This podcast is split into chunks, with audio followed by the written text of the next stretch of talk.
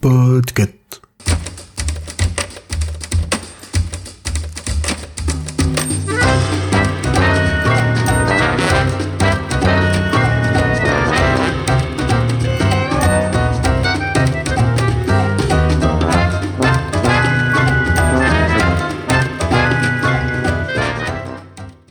Salut les petits défenseurs des droits civiques, ici Corée et je vous présente aujourd'hui le comic Wake Up America. En suivant la série de mon cœur For All Mankind, je me suis rendu compte que mes connaissances en termes d'histoire américaine sont très scolaires. Et si on parle plus spécifiquement de la lutte pour les droits civiques, soit de 1940 à 1965 pour la grosse période, eh bien, je me suis rendu compte que la seule vision que j'en avais, ça venait des séries américaines. Et soyons honnêtes deux minutes, séries pour la plupart, faites par des blancs. Heureusement pour moi et ma culture générale, en 2021 est paru un comic, d'abord en trois tomes et ensuite en intégrale.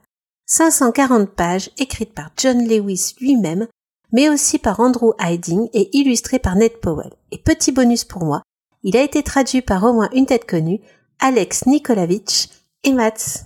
Pour rappel, John Lewis, celui qui raconte ses souvenirs, était un pasteur baptiste militant et homme politique américain. C'est une grande figure du mouvement pour les droits civiques. Et ce personnage va être d'autant plus important pour nous car il va être l'homme de toutes les luttes, que ce soit en avant ou en arrière-plan. Et il a connu toutes les grandes figures comme Martin Luther King, Malcolm X ou Rosa Parks. I have a dream that one day this nation will rise up Le comics commence par un élément fort de l'histoire américaine et dont nous avons tous été pour la plupart témoins. L'élection de Barack Obama en 2008. Il a été le 44e président des États-Unis et surtout, il a été le premier président noir américain. Mais pour aboutir à Barack Obama, qui prête serment devant le peuple américain, regardons qui l'accompagne. Et oui, tapez dans le mille. Dedans, il y a John Lewis qui se rappelle de son parcours dans la lutte pour les droits civiques. En 1940, il prend conscience réellement de la discrimination des Afro-Américains aux États-Unis et décide de lutter. Entre 1960 et 1963, il organise et participe aux marches de la liberté qui vont être rythmées par les violences policières, les hostilités des Blancs, les humiliations, les meurtres et les passages en prison.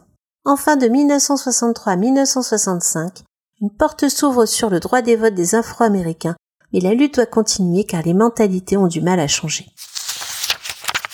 Alors pourquoi lire cette histoire en comics plutôt que de garder un format classique comme un livre avec des photos? Deux raisons selon moi. Tout d'abord, l'impact de l'image pour appuyer les discours. Ça change tout.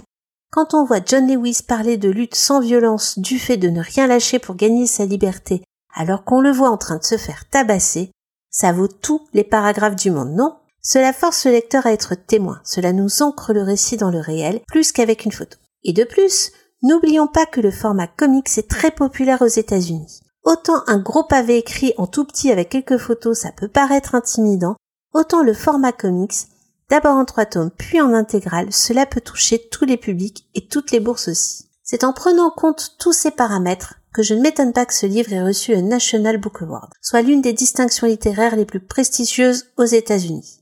Je trouve juste dommage qu'en France, cette lutte qui a été si importante pour la moitié d'un continent, littéralement, et qui est le résultat de nos actions passées, n'ait pas eu plus de couverture médiatique lors de la sortie de ce comics.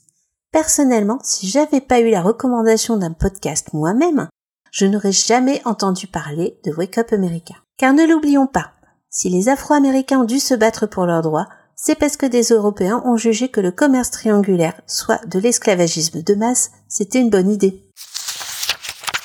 Et voilà.